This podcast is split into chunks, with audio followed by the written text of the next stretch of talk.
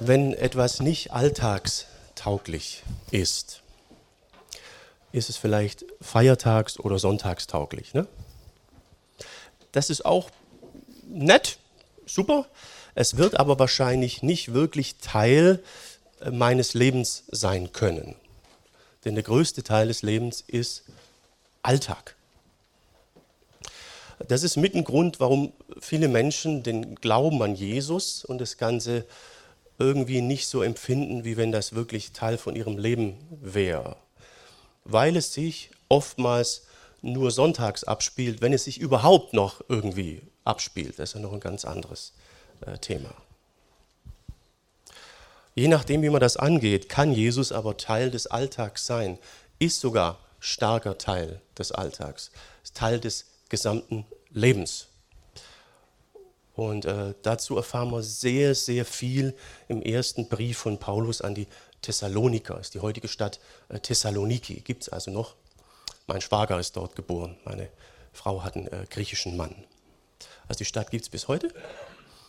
Aber die Botschaft zu der Stadt, was? Oh, meine Schwester, sorry. Ja, das war jetzt ein Versprecher. Ja, meine Frau sitzt hinten, hallo. Ja, meine, meine Frau hat einen deutschen Mann. Meine Schwester, genau, mein Schwager. Ja, genau. Die Stadt gibt es bis heute, die Botschaft ist ein bisschen älter. Ne? Ähm, trotzdem noch sehr, sehr, sehr aktuell. Äh, manchmal hängt schon daran, wie man anfängt. Die Sache mit der Basis stimmt schon manchmal nicht. Aber ist gut, dass ihr das korrigiert habt. Ne? Äh, müsst ihr in Zukunft auch machen, sonst kann sein, gibt es da Missverständnisse. Hm, ja. Genau. Also wie jeder Brief äh, von Paulus fängt auch der Thessalonicher Brief mit einem sehr ausführlichen äh, Anfang, mit einer höflichen Anrede an. Also die haben damals nicht wie heute in der E-Mail Hi oder Hallo oder sehr geehrte Damen oder sonst was äh, geschrieben, Herren, sondern das war ein bisschen anders. Also er schreibt hier Paulus, Silvanus und Timotheus schreiben diesen Brief an die Gemeinde in Thessalonich, die Gott dem Vater und Jesus Christus dem Herrn gehört. Gnade und Frieden sei mit euch. Wir danken Gott immerzu für euch, wenn wir in unseren Gebeten an euch denken. Ja, also merkt, unheimlich. Ne? Da stellt sich mal das Team vor, das sind drei Leute, ne? Paulus, ähm, Silvanus oder Silas und äh, Timotheus. Und die waren auch bei der Gründung der Gemeinde dabei. Sie sind in dem Sinn die Basis, Gründungsteam. Paulus hat immer im Team gearbeitet, immer. Äh, er spricht immer von wir und uns und so weiter. Und sie danken immer zu in den Gebeten, denken sie an die Gemeinde in Thessalonich.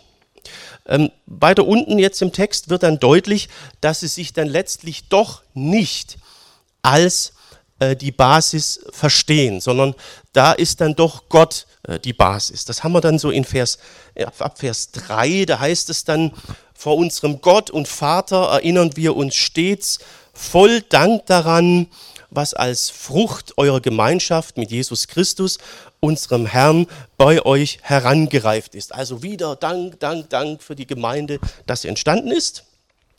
Dann nochmal, wie bewährt euer Glaube ist und wie aufopfernd eure Liebe und wie unerschütterlich eure Hoffnung Gott liebt euch, Brüder und Schwestern, und wir wissen, dass er euch dazu erwählt hat, ihm zu gehorchen. Also dieser Danktenor zieht sich äh, durch den ganzen Text bis Vers 10, sogar bis Vers 15. Und trotzdem hat er dabei immer, immer, immer wieder auch Botschaft. Er betont hier, Gott hat euch erwählt. Darum habt ihr euch bewährt. Darum steht ihr im Glauben. Darum die aufopfernde Liebe. Er war die Basis. Und wenn ihr in der Apostelgeschichte das mal nachlest, ähm, das war echt schwierig mit der Gründung. Da gab es einen Volksaufstand und Paulus musste dann die Stadt recht fluchtartig verlassen, über Athen dann nach Korinth. Und aus Korinth haben sie wahrscheinlich den Brief dann auch geschrieben. Also das war unheimlich problematisch. Die mussten gehen, bevor das Ding irgendwie stabil sein konnte.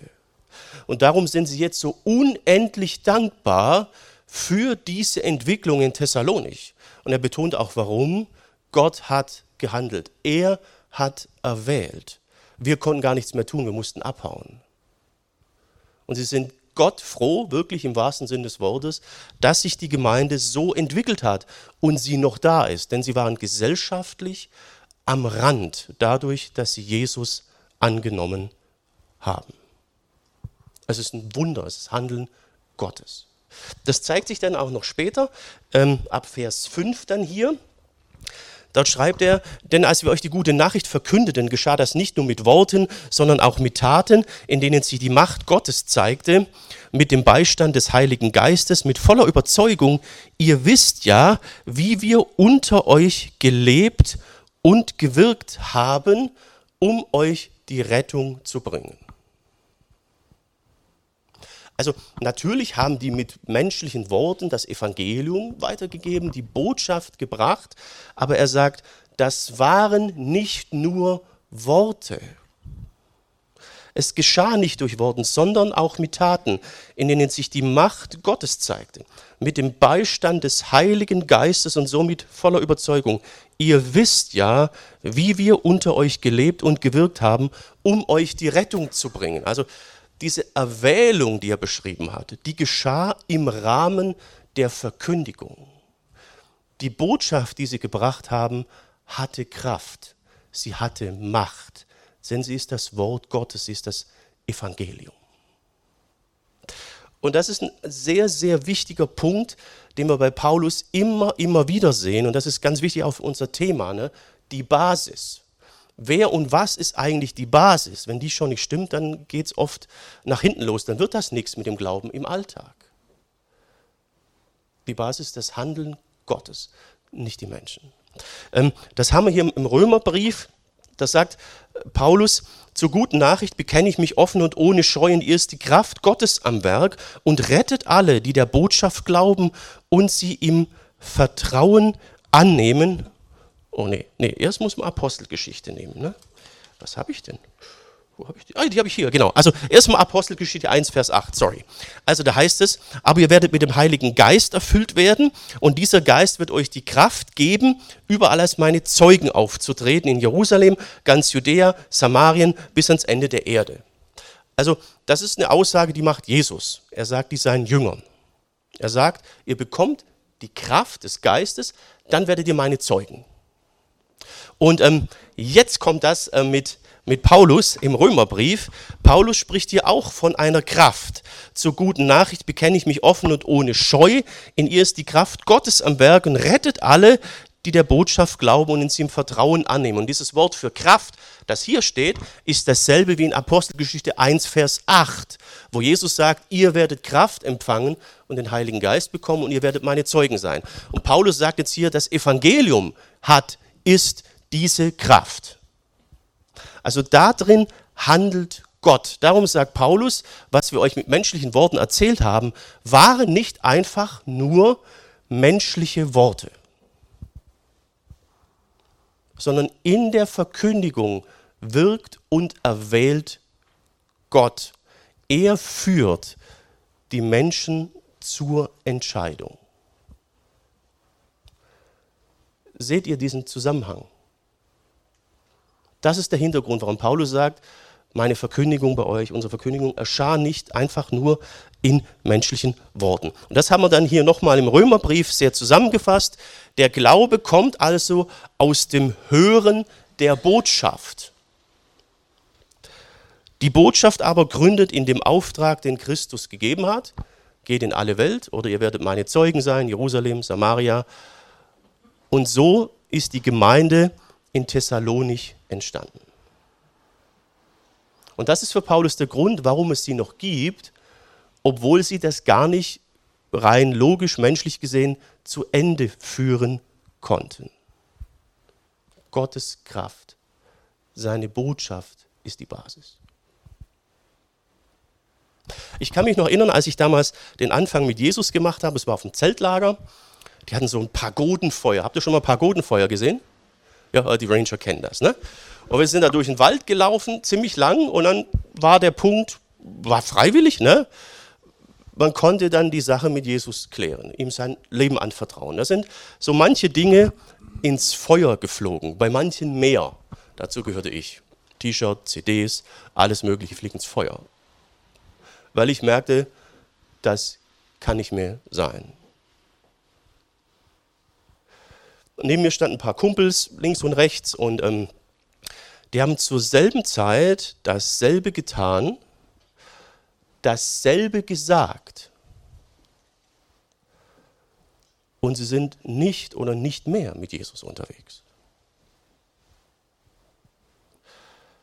Und das hat mich viele, viele Jahre immer wieder nachdenklich gemacht, auch wenn wir uns getroffen haben, wo ich mich fragte, wo ist jetzt eigentlich denn der Unterschied? Gleicher Zeitpunkt, gleicher Ort, identische Wort, war alles genau gleich. Und nichts. Und bei mir war drei Jahre später das Leben nie mehr, wie es vorher war. Wieso? Die Antwort ist, ist der Text hier. Die Sache mit Jesus ist niemals nur unsere Entscheidung. Gott handelt, er wählt, er sieht das Herz. Und das ist der Grund, warum Paulus fast erstaunt ist, dass die Gemeinde in Saloniki sich so dermaßen gut entwickelt hat. Denn sie musste abhauen, viel zu früh. Seine Verkündigung geschah nicht durch menschliche Worte allein.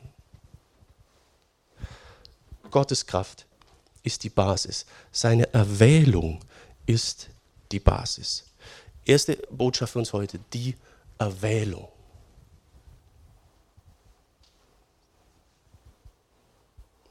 Ja, das ist so eine Geschichte, wo man manchmal denkt, naja, also irgendwie, wir haben jetzt hier Thessalonicher Brief ne, und wir wissen, dass er euch dazu erwählt hat, ihm zu gehören. Erwählt, das kommt ganz, ganz oft bei Paulus. Gleichzeitig heißt es, er will, dass alle Menschen zur Erkenntnis der Wahrheit kommen und gerettet werden. Okay, ja, ja, hm. Das ist eine gewisse Spannung, seht ihr? Interessant ist dann, was Jesus hier auch sagt. Ne? Ähm, nur die können zu mir kommen, die der Vater, der mich gesandt hat, zu mir führt, wörtlich zu mir zieht. Und ich werde alle, die zu mir kommen, am letzten Tag vom Tod auferwecken. Die Botschaft ist, der Herr ging ans Kreuz für die Menschheit. Die zweite Botschaft ist, wer schafft, den Schritt zu tun, schafft das nicht allein. Da hat er sehr, sehr viel mitzureden und muss sehr, sehr viel mitwirken. Wer am Ende da oben in der Ewigkeit mit drin ist, entscheidet zu einem sehr großen Teil auch er. Nicht nur wir.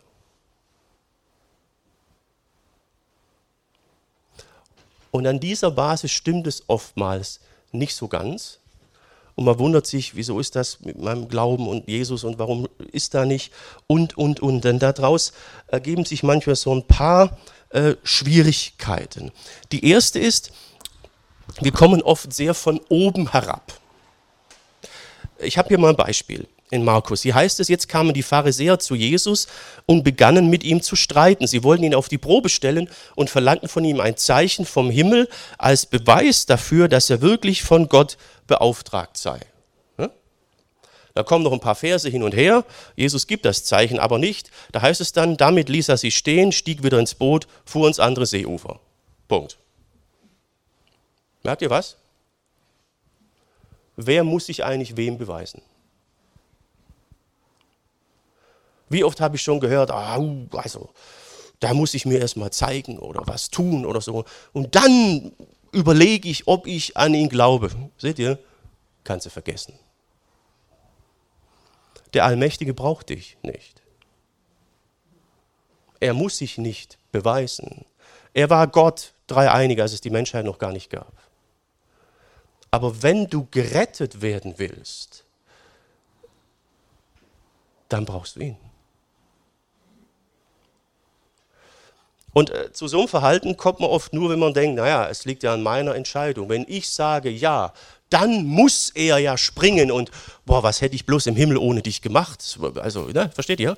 Äh, das äh, funktioniert eben nicht. Wenn du zu Jesus Ja sagen konntest, sei dankbar, denn das hat er gewirkt, mitgewirkt. Es ist nicht nur deine Entscheidung. Wir kennen eure Erwählung, schreibt Paulus. Denn die Botschaft erging bei euch nicht nur in menschlichen Worten, sondern in Kraft und im Heiligen Geist. Jo. Wir sagen ja oft, naja, also ähm, ich habe mich für Jesus entschieden. Super. Aber was heißt das jetzt? Ich habe mich entschieden, er muss springen. Für Jesus zu entscheiden kann nicht mehr sein als eine Bitte um Rettung, eine Bitte um Annahme. Denn er hat von sich aus gehandelt. Gott hat seinen Sohn gesandt. Er kam in unsere Welt. Niemand hat darum gebeten. Alles ging komplett von ihm aus. Hätte er nichts getan, hätte es nichts gegeben. Niemand hätte sich beschwert. Niemand wäre auf die Idee gekommen, dass die Gnade überhaupt möglich wäre. Und wer begnadigt werden möchte, der sollte nach Möglichkeit nicht allzu viele Bedingungen stellen. Ja?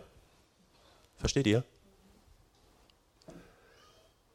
Wenn die Feuerwehr oder der Rettungsdienst zu mir kommt, will mich retten und äh, äh, ich stelle dann noch Bedingungen dafür, dass das versteht, das ist völlig krank. Die Basis stimmt oft nicht. Und wenn alles auf menschliche Entscheidungen, auf dem ganzen menschlichen Zeug beruht, werden wir nicht erleben, dass Jesus Teil von unserem Alltag wird. Die Kraft, das Ganze wird fehlen. Auch für die Verkündigung ist das sehr tröstlich. Es liegt dann eben doch nicht am Menschen. Wenn man zum Beispiel sagt, naja, das mit dem griechischen Mann, ne? ja, genau, das ist toll. In Jesaja heißt es, ähm, das Wort Gottes kommt nie leer zurück, Jesaja 55, Vers 11 meine ich, sondern tut, wozu es gesandt ist. Und das ist richtig gut. Ne? Auch heute tut es hoffentlich, wozu es gesandt ist. Also was ist mit deiner Entscheidung? Hast du dich für Jesus entschieden? Ja. Nein. Wer hat sich eigentlich zuerst für wen entschieden? Auf was fußt das Ganze eigentlich? Das wäre die erste ganz, ganz wichtige Frage heute. Stimmt die Basis?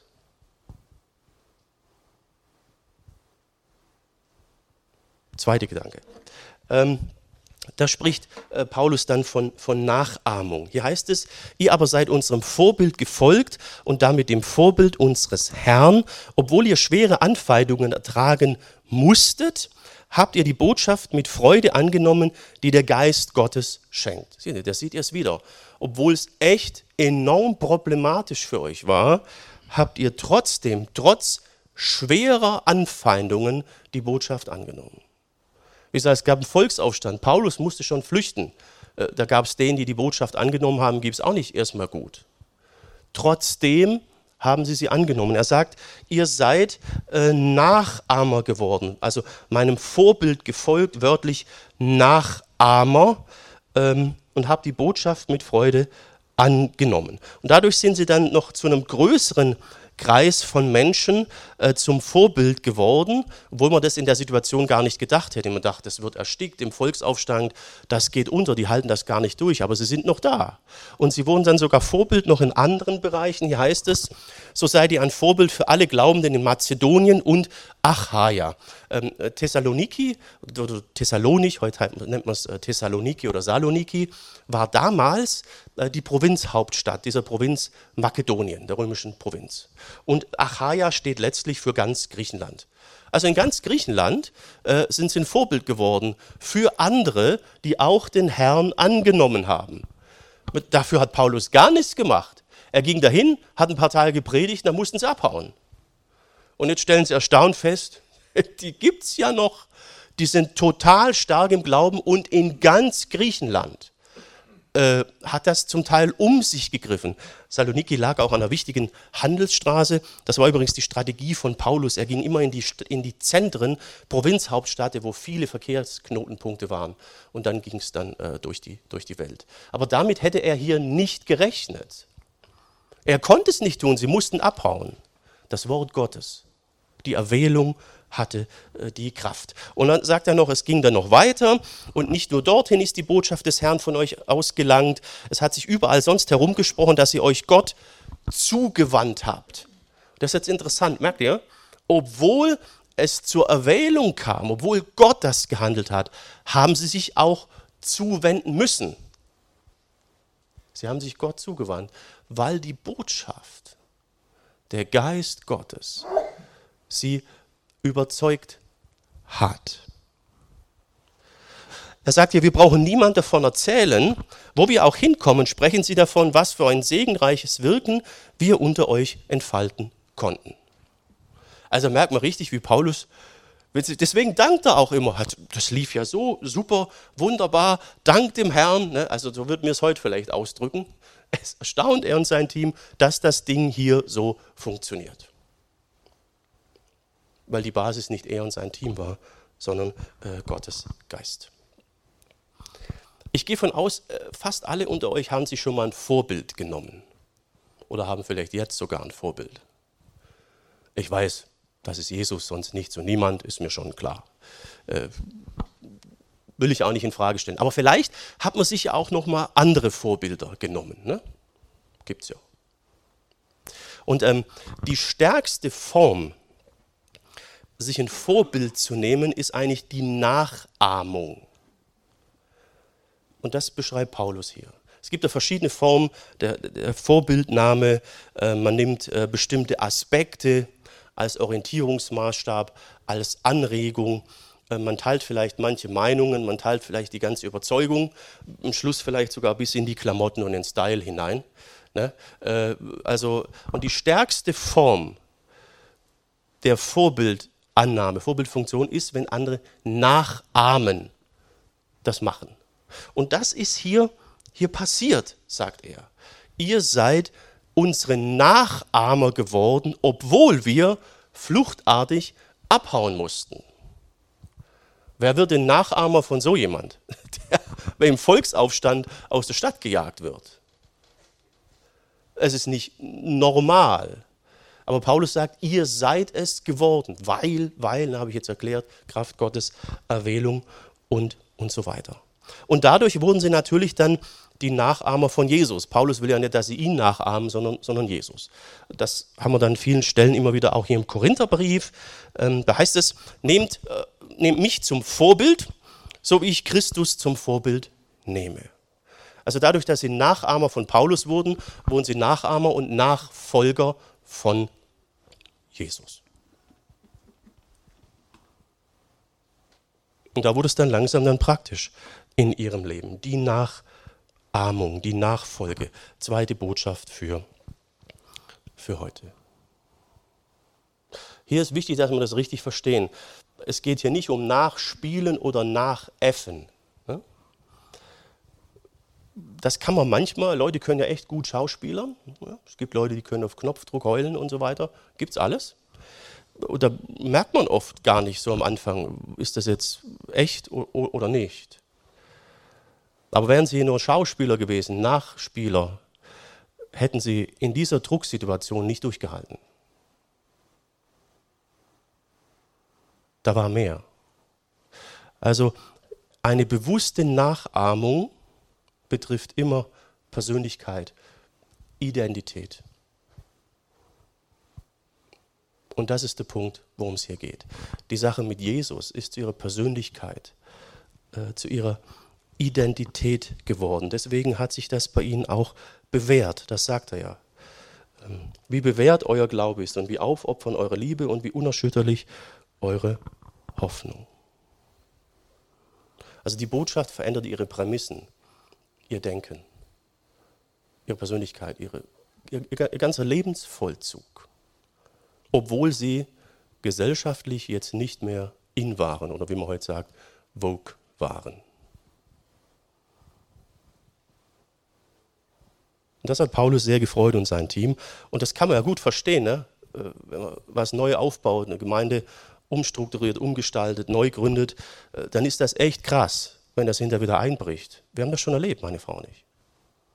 Haben viele Jahre überalterte Gemeinde, nur noch ein paar Leute am Tisch. Als wir gingen, war wieder voll, hatten Älteste. Einige Jahre später waren wir wieder dort zu Bibeltagen und es war wieder wie vorher. Wir haben sieben Jahre dort investiert. Das ist heftig. Paulus ist es hier zum Glück nicht passiert. Die ganzen Leute sind weiterhin dran. Ne? Also Erwählung ist geschehen, aber sie sind nicht dort geblieben, sondern woanders hin. Und die Gründe waren eigentlich offensichtlich. aber so ist das. Ja. Paulus beschreibt das im, im Römerbrief dann nochmal. Er sagt, Brüder und Schwestern, weil Gott so viel Erbarmen mit euch gehabt hatte, bitte und ermahne ich euch, stellt euer ganzes Leben Gott zur Verfügung. Bringt euch Gott als lebendiges Opfer da, ein Opfer völliger Hingabe, an dem er Freude hat. Das ist für euch der vernunftgemäße Gottesdienst. Merkt ihr? Wie wird der Alltag zum Gottesdienst? Indem er sich Jesus hingibt und keine Bedingungen stelle und sage, jetzt entscheide ich mich mal für dich oder so. Merkt ihr, das passt nicht. Dann entsteht Gottesdienst und der ist dann immer, weil ich ja mit ihm lebe und eins bin. Und das hat natürlich wieder den Hintergrund in der verändernden Kraft des Geistes. Passt euch nicht den Maßstaben dieser Welt an, lasst euch vielmehr von Gott umwandeln, damit euer ganzes Denken erneuert wird. Dann könnt ihr euch ein sicheres Urteil bilden, welches Verhalten dem Willen Gottes entspricht und wisst in jedem einzelnen Fall, was gut und gottgefällig und vollkommen ist. Merkt ihr? Verwandlung. Im Prinzip ist das in zwei Versen beschrieben, was Paulus hier in 10, 15 Versen oder im ganzen Thessalonicher Brief beschreibt. Merkt ihr, wie seine, seine Theologie, hier entfaltet er ja Theologie, Lehre, wie das in der Praxis in, bei den Thessaloniern sich zeigt. Es ist keine Theorie. Das Wort Gottes erwählt. Nicht wir haben ihn erwählt, er hat uns erwählt. Jetzt war das immer noch so ein bisschen nicht so ganz äh, der praktische Brüller. Und da kommen wir zum letzten äh, Gedanken.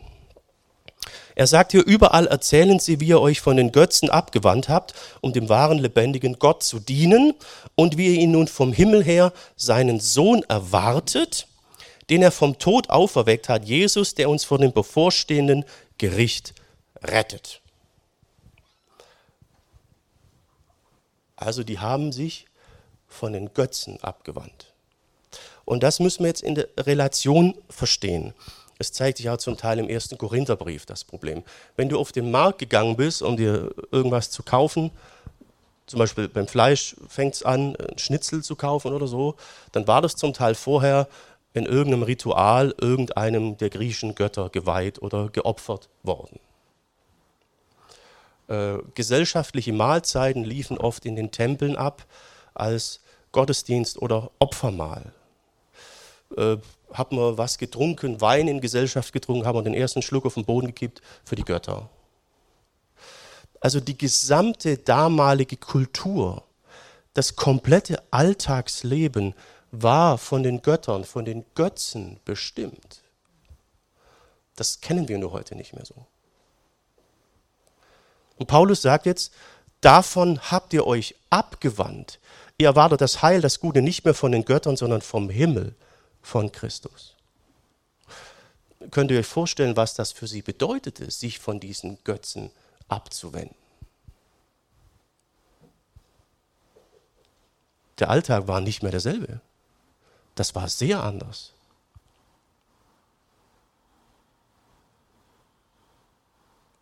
Das war ihr Alltagsglaube. Der war schon entscheidend, wenn sie zum Einkaufen auf den Markt gegangen sind. Da hat sich schon oft grundsätzlich entschieden.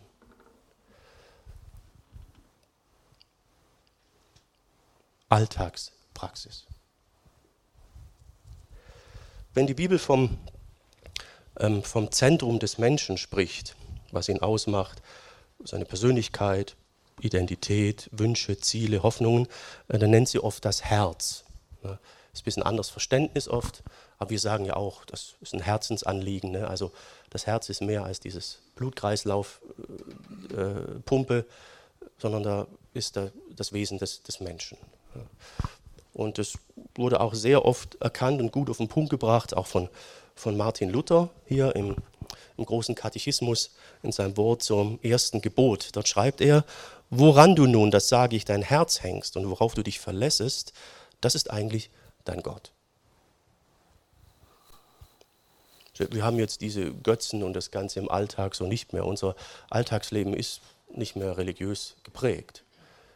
Aber es gibt Millionen, Milliarden Dinge, die unser Herz wollen.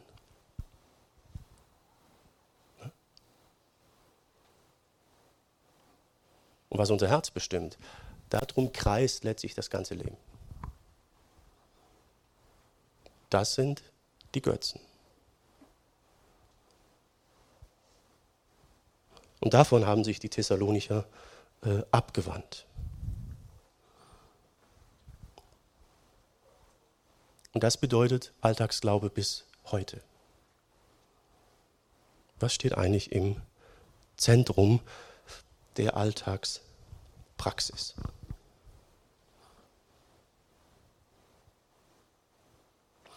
Das kann ich jetzt gar nicht so alles im Detail, weil es bei jedem Menschen auch ein bisschen individuell ist. Ich habe trotzdem versucht, so ein paar Grundformen mal zu zeigen. Also das ist mal die ganz, ganz typische Grundform, die auch heute zum Teil als Ideal gesehen wird. Äh, ich bin da und um mich herum ist dann alles äh, gruppiert. Man sortiert das Leben, den Alltag ausgehend von, von sich. Ne? Und ähm, wenn man dann sich für Jesus entscheidet, dann äh, kommt er halt auch noch dazu. Ne? Merkt ihr? Ich entscheide mich für ihn und lasse ihn in mein Leben und er reiht sich dann in das alles andere ein, äh, was es dann so gibt. Ne? Ihr merkt, bei den Thessalonichern war das irgendwie anders. Ne? Jo. Das ist jetzt die, die, die Grundform. Ähm, da können natürlich jetzt auch diese ganz anderen Dinge im Mittelpunkt stehen, aber diese Grundform, äh, die wird schon beschrieben ja am Anfang der Bibel, wo die Menschen sagten, wir werden selbst noch Gott. Und Gott sagte, ja, zwei Götter ist ein Problem. Und dann kam es zur Verbannung. Im Prinzip ist dieses Prinzip bis heute in uns drin. So läuft das oft. Und dann ist man gläubig oder Christ, christlich geworden. Man hat das auch noch so in seinem Leben in die Kette und Jesus ist dann der Punkt, der zu dem allem Guten noch das Sahnehäubchen draufsetzen und das noch irgendwie veredeln soll. Ich habe mich ja für Jesus entschieden. Das Schwierigkeit. Da gibt es natürlich auch andere Formen, muss man sagen. Ne? Also diese ganzen Sachen hier, die können natürlich auch im Mittelpunkt stehen. Ausbildung oder die Arbeit, der Beruf, der steht oft gefühlt im, im Mittelpunkt. Ne? Dann ist halt das das Zentrum, worum sich das Leben dreht. Aber letztlich bin es dann wieder ich, weil es dient ja mir. Also jede Form vom Götzendienst ist eigentlich Selbstvergötterung. Es gibt ja Kulte und Religion, da sind Götzenstatuen da, Figuren. Ne? Die werden von einem Menschen gemacht, die werden gebadet, die werden zum Teil angezogen, rumgeführt, denen wird Essen hingestellt und, und, und. Ne? ja, wer ist denn dann der Gott? Wenn man den Gott anziehen, waschen und füttern muss. Das ist ein großes Thema bei den Propheten Jesaja und Jeremia. Also jede Art des Götzendienstes, auch wenn man was anderes auf den Sockel stellt, ist letztlich Selbstvergötterung.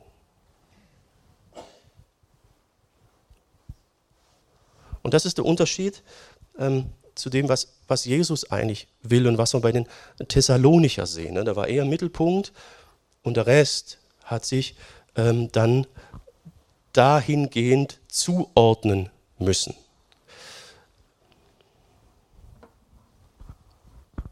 Das ist ziemlich ähnlich wie das, was der Jörg Meyer letzten Sonntag äh, aufgezeigt hat. Ne?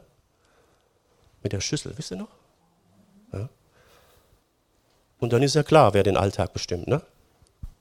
Und das dürfte jetzt nicht an der Menge der Zeit festmachen. Natürlich sind wir äh, vielleicht viel, viel mehr Zeit mit, mit, mit Gemeinde, äh, weniger Zeit mit Gemeinde und Zeug beschäftigt als jetzt mit der Arbeit im, im, im Büro. Es geht hier nicht um die Masse der Zeit und Energie, die man dafür einsetzen kann. Ne? Ihr kennt bestimmt viele Leute, die sind auch mit euch im Büro und arbeiten, aber ihr merkt, ihr Leben macht irgendwie was ganz anderes aus. Das ist der entscheidende Punkt. Ja, und da können wir natürlich den Kreis können wir jetzt noch größer machen und weiter. Aber das ist dann eure Sache selber mit, mit Jesus, wo ihr mal selber gucken müsst, was hängt eigentlich bei mir in der Mitte? Worum kreist letztlich alles? Wenn etwas dein Herz gehört, dann baut sich automatisch alles drumherum auf. Weil der Punkt, dem dein Herz gehört, der ist im Zentrum. Und das ist dann dein Gott. Ist Jesus dein Gott? Wie gesagt, das kann schon anfangen, weil vielleicht die Basis so ein bisschen arg ähm, von der menschlichen Seite her bei dir gelegt ist. Jesus kann das verlangen, weil er uns selber auch ins Zentrum genommen hat. Seine ganze Existenz, Sohn Gottes im Himmel, Identität, hat er alles aufgegeben und uns in seine Mitte genommen.